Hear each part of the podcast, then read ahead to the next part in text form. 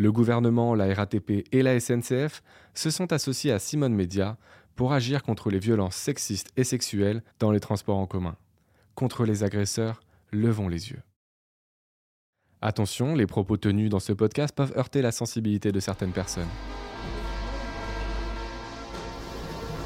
Salut, c'est Chloé Thibault. Je suis journaliste parisienne, je n'ai pas de voiture alors j'utilise souvent les transports en commun. Bus, métro, RER, trains de banlieue ou nationaux. Dans ce podcast, je vous propose de m'accompagner durant mes trajets pour voir comment ça se passe côté sécurité. Et oui, dans les transports, nous pouvons être victimes de harcèlement, voire d'agressions sexuelles. Alors, quels moyens sont mis en place pour nous protéger? Quels sont les comportements à signaler? Sur mon chemin, je vais rencontrer plusieurs experts et témoins qui m'aideront à répondre à ces questions. Vous me suivez?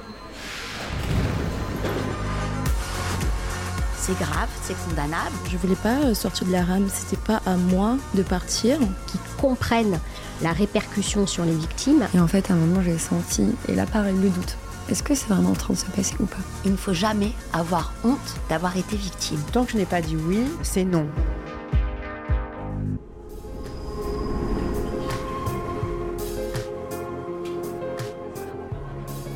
Oh là là, j'ai encore fait beaucoup trop de photos à la soirée de Laura. Bon, j'ai encore une dizaine de stations, je vais en profiter pour les trier. Tiens, je suis pas la seule à être le nez sur mon téléphone. Mais qu'est-ce qu'il fait, lui? Je rêve ou quoi? Monsieur Vous êtes en train de la prendre en photo, là Et voilà, pris en flagrant délit de upskirting. En français, c'est le délit de captation d'images impudiques. En gros, c'est quand quelqu'un glisse discrètement son téléphone ou une petite caméra sous la jupe d'une femme pour prendre une photo ou une vidéo de son entrejambe. Parfois, la victime ne s'en aperçoit même pas. Elsa a été victime d'upskirting dans le métro. Qu'est-ce qui s'est passé? J'allais travailler euh, comme tous les matins, il n'y avait rien d'anormal au moment où je suis entrée dans la rame. Ne serait-ce qu'on était tous un petit peu serrés. Et puis après quelques stations, euh, enfin, à une station, j'ai senti la main de, de quelqu'un. En fait, c'était un, je pense le téléphone ou la main de quelqu'un qui était en train de filmer en dessous de, en dessous de ma robe. C'est une zone euh, qui normalement euh, n'est atteinte par rien du tout, euh, peut-être par une mallette ou quelque chose comme ça. Mais bon, en tout cas, quand je me suis retournée, il y avait un monsieur qui, qui avait son téléphone avec le, le mode vidéo comme quand on veut faire un, selfie et qu'on voit la vidéo en fait. Donc je voyais qu'il était en train de, en train de filmer euh, quelque chose. J'ai tout de suite crié dessus euh, en disant que ça allait pas de filmer euh, comme ça, qu'on filme pas sous, sous les jupes.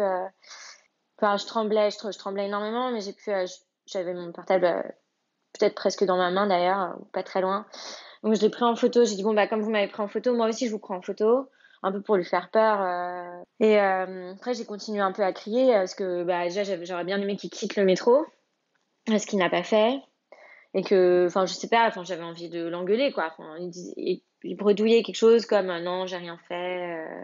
Il est resté. Moi, je, quand bah, je voyais qu'il me répondait pas trop, je m'attendais pas à une altercation non plus. C'était pas, de toute façon, comme on se prépare pas à ça, on sait pas vraiment, on n'est jamais préparé en fait à ce genre de situation. Et donc, je, je me suis je, changé de carré. Je suis allée dans l'autre euh, endroit pour m'éloigner de lui. Et puis euh, bah, je tremblais vraiment euh, enfin physiquement ça je pense que ça se voyait. Et puis j'ai pleuré un peu les gens ont regardé il y a des femmes qui ont dit c'est pas bien monsieur faut pas faire ça elles en sortant de la rame je pense qu'elles avaient peut-être rien dit ça a bien duré quand même une station notre échange avec le monsieur. C'est pas très long mais une minute une minute trente c'est quand même long et euh, aucun homme euh, n'a rien dit ni bougé. Après, euh, vraiment, ça va très vite. Moi-même, je ne sais pas si j'aurais compris qu'il se passait quelque chose. Il faut voir parce qu'il y a quand même un petit peu de monde. Il n'était pas non plus très tôt, c'est pas grosseur de pointe, mais il y avait quand même du monde. Si vous avez déjà été témoin d'obscurting et que vous avez réagi, c'est super. Mais si vous ne l'avez pas fait, ne vous en voulez pas, ça arrive. Et puis, quelles que soient les circonstances, les témoins ne sont pas responsables de l'agression. L'auteur des faits est le seul coupable. N'empêche que moi, j'aimerais bien savoir ce que je peux faire la prochaine fois que ça m'arrive. Lou Fougère travaille au sein de l'association Résonante et elle est formatrice stand-up. un programme qui permet d'apprendre à réagir quand on est témoin ou victime de harcèlement sexuel dans l'espace public. Je lui ai demandé de nous partager une méthode hyper accessible et vraiment utile, les 5 D. Dans la méthode des 5 D, il y a distraire, déléguer, documenter, dialoguer et diriger. Euh, on a distraire, qui est en fait créer une distraction pour détourner l'attention euh, de la personne qui harcèle. Donc ça peut être demander son chemin, euh, faire tomber quelque chose ou alors faire semblant de connaître la personne qui est victime. On a délégué, donc déléguer, c'est demander de l'aide à quelqu'un d'autre. Ça peut être quelqu'un qui est à côté de vous ou alors une figure d'autorité. Dans les transports, ça peut être par exemple des agents de la SNCF ou de la RATP documenter, c'est simplement prendre une vidéo ou des photos de la situation. Ça sert à, créer des preuves en fait pour la victime. dialoguer, c'est une fois que la situation de harcèlement est terminée, pouvoir aller parler à la personne qui est victime pour lui demander si ça va, si elle a besoin de quelque chose, et surtout pour lui dire aussi qu'on a vu ce qui s'est passé, et ce qui s'est passé, c'est pas normal. Et enfin, la dernière, euh, la dernière méthode, c'est diriger. Donc, c'est la méthode à laquelle on pense le plus souvent, en fait. C'est euh, de dénoncer le harcèlement directement auprès de la personne qui harcèle et de lui dire d'arrêter. Pourquoi est-ce que c'est important en tant que témoin d'agir et de mettre en place l'une de ces techniques? C'est important parce que ça va permettre à la victime de pouvoir se remettre d'une situation, de se dire bah en fait je suis pas toute seule, il y a des gens qui ont vu la situation, c'est pas de ma faute en fait, Là, moi, si je suis euh, dans une rame de métro, par exemple, et que je vois que quelqu'un essaye de faire une photo ou une vidéo de l'entrejambe euh, d'une jeune fille, qu'est-ce que je peux faire pour être le plus efficace possible? Pour être le plus efficace possible, je pense qu'on peut aussi créer une distraction, c'est-à-dire s'interposer entre les deux personnes, euh, faire semblant par exemple de faire tomber quelque chose euh, et euh, séparer en fait la personne qui harcèle de la personne harcelée. dans un même temps où avant, on peut également demander de l'aide à quelqu'un. Par exemple, s'il y a un agent des transports, aller le voir et lui dire écoutez, j'ai vu cette situation-là, est-ce que vous pouvez m'aider? En fait, toutes les méthodes des 5D peuvent s'appliquer dans cette situation-là. Tout dépend de, la personne, euh, de comment vous vous sentez aussi. Le but, c'est jamais de se mettre en insécurité. Donc, euh, c'est pour ça qu'on peut avoir tendance à déléguer. Euh, être plusieurs à intervenir, ça peut être rassurant.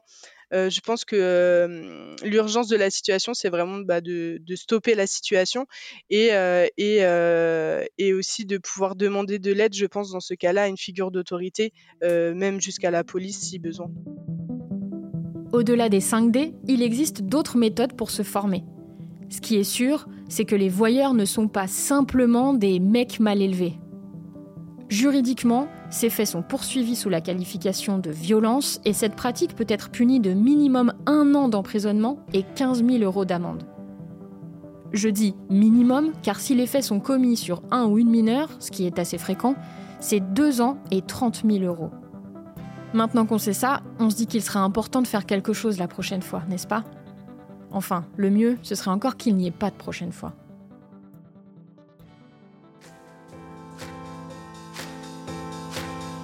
C'est la fin de cet épisode, merci de l'avoir écouté.